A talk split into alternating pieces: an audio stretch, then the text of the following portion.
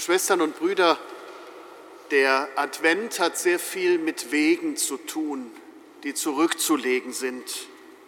Und für manche sind es eher Wege zum Einkaufen oder in adventlich besinnliche Veranstaltungen. Die meine ich jetzt aber nicht. Ich meine auch keine netten Spaziergänge durch eisige Winterlandschaften oder das Gedränge auf übervollen Weihnachtsmärkten. Ich meine die Wege, die uns von den biblischen Personen in den Geschichten des Evangeliums rund um die Geburt Jesu beschrieben werden. Ganz verschiedene Wege sind das und oft sind sie mit bestimmten Zeichen versehen. Ein Engel zum Beispiel oder ein Stern. Und diese Wege haben auch ihre ganz eigenen Bedrohungen.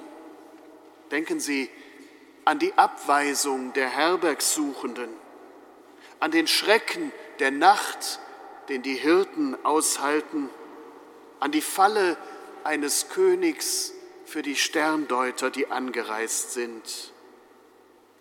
Alle Wege aber, von denen da erzählt wird, haben eine Verheißung.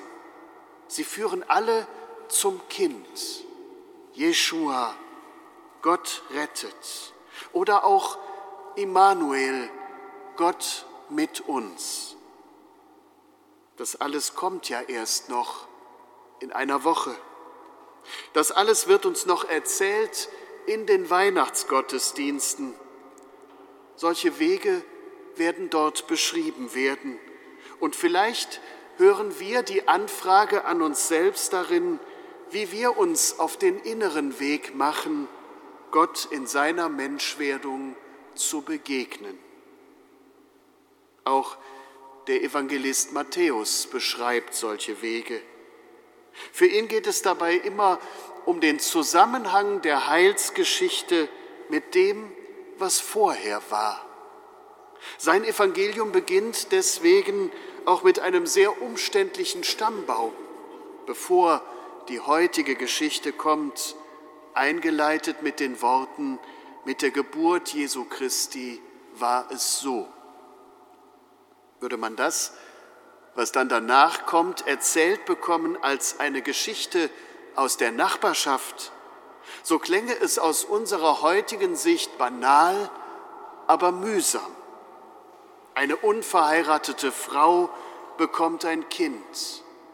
Es gibt ein Problem mit dem Verlobten, der von nichts weiß und plötzlich mit der Schwangerschaft konfrontiert wird. Offenbar wählt Gott einen alltäglichen Weg ins Leben. Er benutzt den Alltag der Menschen als Zugang, ihre Sorgen, und er durchkreuzt ihre Hoffnungen, ihre Lebensplanung und setzt dadurch etwas in Bewegung. Er wartet nicht darauf, dass alles bereit ist. Er wartet nicht darauf, dass alles richtig läuft, wie es sich gehört was auch immer das wäre. Man könnte sagen, Gott führt auf einen Eselsweg, so nennen wir im Bergischen Land die Wege, die nicht allmählich auf einen Berg heraufführen, wo die Schritte langsam und komfortabel aufwärts gehen, sondern so nennen wir die steilen und unwegsamen Pfade, wo man nicht genau weiß, ob man trittsicher wird, wo man nicht genau weiß, ob man, wenn man heruntersteigt oder herauf, nicht dann doch irgendwie auf allen Vieren gehen muss. Auf keiner Karte verzeichnet solche Eselswege. Vielleicht haben diese letzten Tage vor Weihnachten auch etwas von einem Eselsweg an sich. Advent ist ja längst nicht immer schön und nicht immer gemütlich. Er bringt auch viel zu tun mit sich. Alltägliches, banales, mühsames Leben. Viel Abweisung tritt auf in dieser Alltäglichkeit. Das menschliche Herz ist nicht immer großzügig mit seinem Platzangebot für andere. Oft bleibt man schmerzlich vor der verschlossenen Tür stehen. Oft muss man mühsam etwas erklären, muss man miteinander aushandeln. Manchmal gilt es, auf sein gutes Recht zu verzichten, damit es nicht vor der Zeit knallt. Manchmal müssen überraschend weitreichende Entscheidungen getroffen werden. Das alles kostet Kraft. Gott ist größer als unser Herz. Auch der Eselsweg des Alltags kann dahin führen, wo es heißen wird, Gott mit uns. Wenn du das spüren darfst, dann bist du wirklich angekommen. Das ist alles andere als banal. Der Weg Josefs, den uns das Evangelium erzählt, ist ein solch harter Eselsweg. Er führt durch die Zurücksetzung, er führt durch die Kränkung, die ihm seine Verlobte bereitet. Wen hatte er da eigentlich in sein Leben aufgenommen? Wem hatte er seine Liebe versprochen? Was würden die Leute in Nazareth sagen über eine Verlobte, die so ist, über seine Ehre, über ihn? Der Eselsweg des Josefs führt in den Verzicht auf die patriarchalen Attribute, meine Frau, mein Kind, mein Haus. Nie würde er so tun können, als wenn dieses Kind sein eigener Sohn wäre, ihm ähnlich.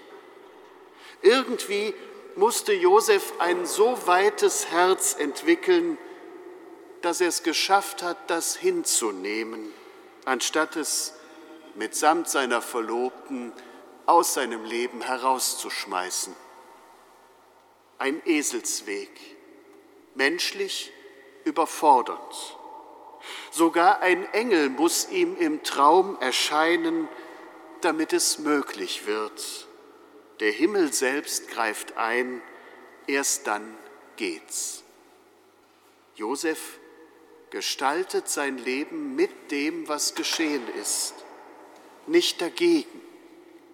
Sein Weg, mit den Zumutungen des Lebensalltags umzugehen, wird zu einem Weg des Friedens ein beeindruckender Weg, der die Ankunft des Gottessohnes in dieser Welt auf seine Weise möglich macht. Welchen Weg werden wir zu Weihnachten gehen? Das ist die naheliegende Frage, die man daraus ableiten könnte. Einen banal alltäglichen Weg, einen Weg des Friedens durch alles, was uns der Alltag so zumutet gerade, einen aufmerksam suchenden, einen fragenden Weg?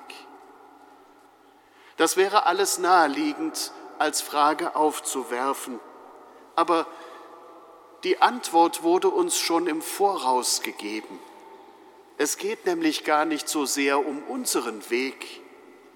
Weihnachten ist nicht das Geheimnis der Wege der Menschen zu ihrem Gott, sondern umgekehrt das Geheimnis des Weges von Gott zu uns Menschen. Das Kind soll schließlich Gott mit uns heißen, nicht wir mit Gott. Das ist die eigentliche Bewegung von Weihnachten, die wir erwarten. Das ist das ewige Wort, das Fleisch geworden ist und zu uns kommt. Zu uns gekommen wird es bei uns sein, ein Mensch wie wir. Von uns braucht es ein weites, ein offenes Herz. Von uns braucht es unser Vertrauen, unsere liebende Anteilnahme, unsere Annahme dessen, was geschieht, unseren Versuch mutiger und schöpferischer Gestaltung des Lebensalltags. Alltäglich banal oder gut gelungen. Der Platz Gottes ist so oder so mitten im Leben der Menschen, so wie es gerade ist. Dort will er sich finden lassen, dort will er bleiben. Amen.